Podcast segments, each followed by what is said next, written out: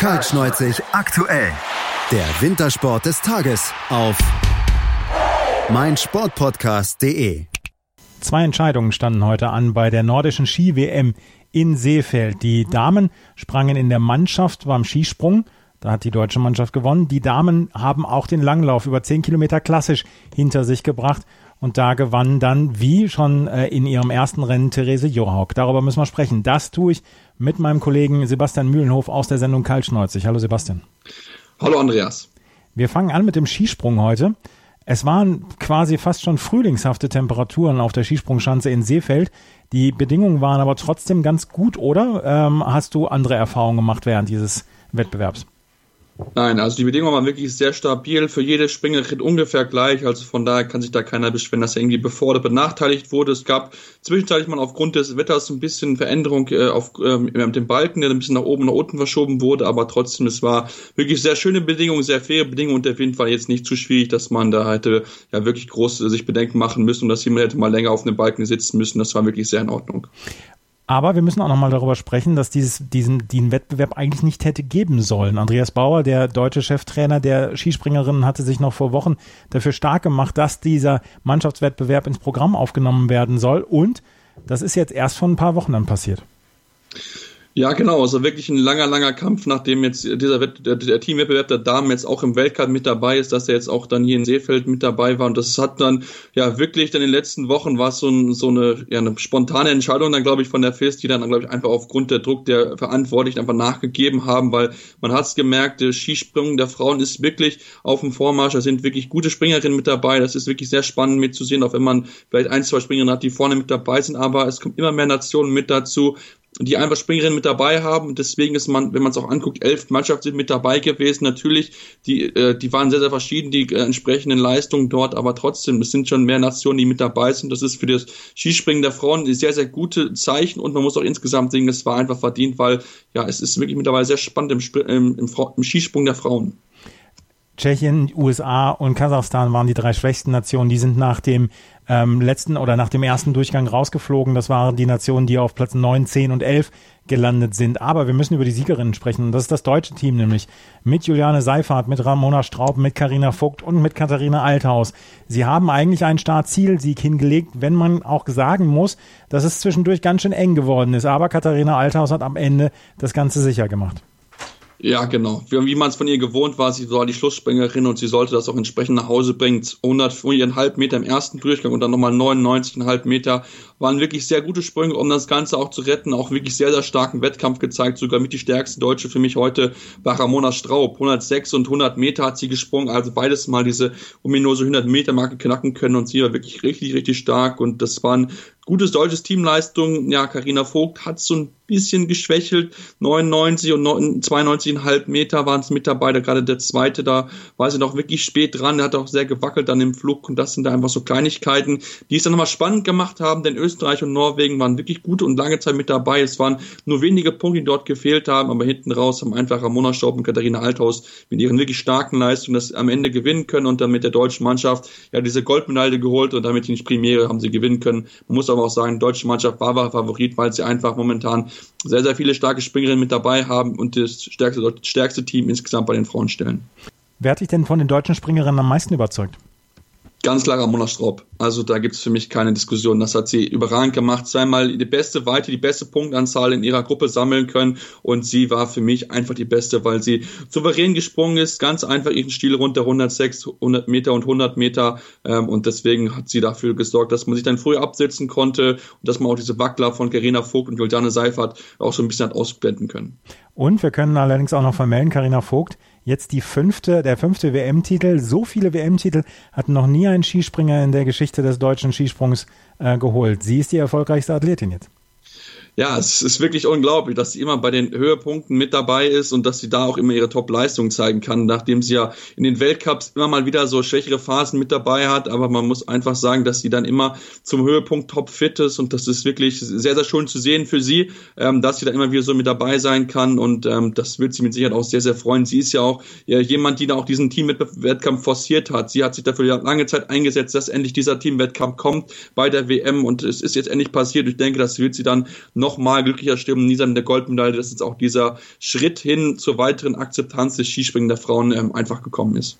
Die deutsche Mannschaft also dann am Ende mit 18 Punkten Vorsprung Sieger vor Österreich und Norwegen. Österreich mit Eva Pinkelnick, mit Jacqueline Seifritzberger, mit Chiara Hölzel und mit Daniela Iraschko-Stolz. Gibt es da Springerinnen aus Norwegen oder aus Österreich, die dann im Einzelwettbewerb dann auch Chancen auf die ganz vorderen Plätze haben?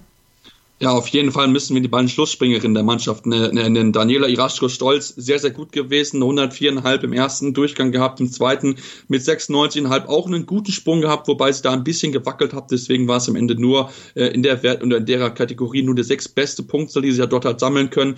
Und natürlich Maren Lündby. Und im ersten Durchgang 108 Meter gesprungen, richtig, richtig stark gewesen. Und auch der zweite mit 100,5 Meter, auch eine sehr, sehr gute Weite. Und sie wird natürlich dann auch im Einzel als äh, momentan Gesamtweltcup Weltcup-Führende ganz, ganz vorne mit dabei sein. Sie ist die Top-Favoritin. Sie möchte um diesen WM-Titel sich holen und ich denke, da ist sie momentan die Top-Favoritin mit Katharina Althaus natürlich. Nadine Iraschke-Stolz mit der Heimat ähm, im Rücken, mit den heimischen Fans sollte man auch nicht außer Acht lassen und da mal gucken, ob dann auch die Japanerinnen nochmal eingreifen können, die so ein bisschen enttäuscht haben. Ähm, sowohl Yuki Ito die noch am besten gewesen ist und 104,5 im zweiten, nachdem es nur 92 im ersten Durchgang waren und Sarah Takanashi, die ja unbedingt endlich mal den WM-Titel holen möchte, aber da sieht es momentan nicht so ganz danach aus, dass sie das holen kann. Mal gucken, vielleicht kann sie eine Überraschung schaffen, aber ich denke, Lundby oder äh, Sarah äh, Lundby oder Althaus werden mit den Titel gewinnen.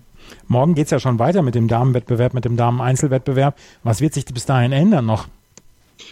Wahrscheinlich nicht mehr groß viel. Es wird darum zu, jetzt gehen, sich gut runterzukommen, nochmal die Sprünge zu analysieren. Was hat man vielleicht falsch gemacht? Wo kann man noch so ein bisschen dran fallen? Und ich denke, ähm, dann wird man versuchen, einfach nochmal so ein bisschen Cooldown zu machen, dann noch ein bisschen regenerieren und dass man dann morgen dann mit Blick auf den Tag einfach fit dann ist und sich konzentrieren kann und dann diese, ja, die Erkenntnisse von heute mitnehmen kann und dann morgen ganz, ganz oben am Treppchen zu stehen. Also die deutschen Damen haben das nächste Gold für die Skispringer geholt, die bis jetzt, bis jetzt drei aus drei sind. Drei Goldmedaillen gab es zu vergeben im Skispringen, drei Goldmedaillen wurden vom DSV gewonnen. Wir hatten heute allerdings dann auch noch eine Disziplin, ähm, in der wir äh, oder beziehungsweise in der die Deutschen im Moment noch nicht so gut sind. Das waren die ähm, zehn Kilometer im klassischen Stil bei den Damen. Therese Johaug hat gewonnen vor Frieda Karlsdorn und Ingwild Flugstad Östberg. Therese Johaug ist das Maß aller Dinge. Ich habe mit Lukas Zara vor ein paar Tagen schon gesprochen bei ihrem Skiathlon-Sieg darüber, dass das alles immer noch so ein kleines Geschmäckler hat, nachdem sie aus der Dopingsperre rausgekommen ist. Und trotzdem muss man jetzt im Moment sagen, ähm, sie scheint sauber zu sein. Sie bekommt ja jetzt auch die Dopingtests. Deswegen muss man dann auch sagen, ja, okay, sie ist halt im Moment die stärkste Athletin. Ja, das muss man wirklich dann auch ganz klar so anerkennen. In jedem Rennen, bis wo sie angetreten ist, hat sie gewonnen und äh, bewiesen, dass sie einfach noch die beste Skilangläuferin ist momentan in der Szene. Das muss man ganz, ganz hoch anrechnen, wie sie es wieder gemacht hat, von vorne weggeführt und wirklich einen überragenden Wettkampf gezeigt bei nicht einfachen Bedingungen. Du hast schon angesprochen, das Wetter war wirklich sehr, sehr schön dort, sehr, sehr sonnig auch und das ist natürlich dann für die Skilangläufer nicht ganz so einfach. Man hat es gesehen, einige Läuferinnen sind den kurzen Ärmel gelaufen, weil es so warm gewesen ist, aber das hat für sie trotzdem noch funktioniert. Mit Startnummer 60 ist sie äh, ja in, auf, an Start gegangen und das war dann trotzdem noch so weit in Ordnung, die Piste für sie, dass sie am Ende das Rennen gewinnen konnte. Da muss man also auch mal großen Respekt auf jeden Fall an die Spitze da weiter stollen, weil das ist nicht so einfach dann bei entsprechend warmen Bedingungen das hinzukriegen und bei sie hat wieder alles funktioniert von vorne bis hinten. Ein überragendes Rennen, viel, viel, viel Tempo gemacht und am Ende ist jetzt 12 Sekunden Vorsprung vor der überraschenden zweiten. Die überraschende zweite ist nämlich Frieda Karlsson geworden und wie gesagt nur 12 Sekunden Rückstand. Das ist tatsächlich eine Überraschung für die erst 20-jährige Frieda Karlsson. Ja, das ist wirklich die große Überraschung. Das muss man einfach so sagen. Sie war bisher noch gar nicht eigentlich so groß aufgetreten im Weltcup, weil sie ja bisher noch bei den jungen äh, Läuferinnen mit dabei gewesen ist. Sie war nur in Cornier beim letzten Weltcup vorher mit, mit dabei und hat dort schon mit dem siebten Platz aufhorchen lassen. Aber da dort nicht die internationalen Topklasse am Start gewesen ist, hat man das vielleicht so als Eintaktliga abgetan. Aber nein, was sie da gezeigt hat, das war ein überragendes Rennen von ihr, von vorne bis hinten, wirklich richtig viel Tempo gemacht. Zwischenzeitlich ja auch mit einer Deutschen, der Katharina Hennig zusammengelaufen, sie aber dann auch wirklich stehen lassen. Also das war wirklich überragend, was sie dort gezeigt hat. Ein überragendes Tempo und ähm, ja, da scheint in Schweden ein Talent reinzuwachsen, was dann auch endlich mal die norwegische Dominanz bei den WMs und auch dem Gesamtweltcup mal durchstoßen kann. Und ich denke, Frieda Karlsson mit 20 Jahren ist diejenige, die dann ja die große norwegische Dominanz ein bisschen durchbrechen kann. Aber war das abzusehen vor dieser WM, dass Frieda Karlsson hier schon in diese Phalanx einbrechen könnte?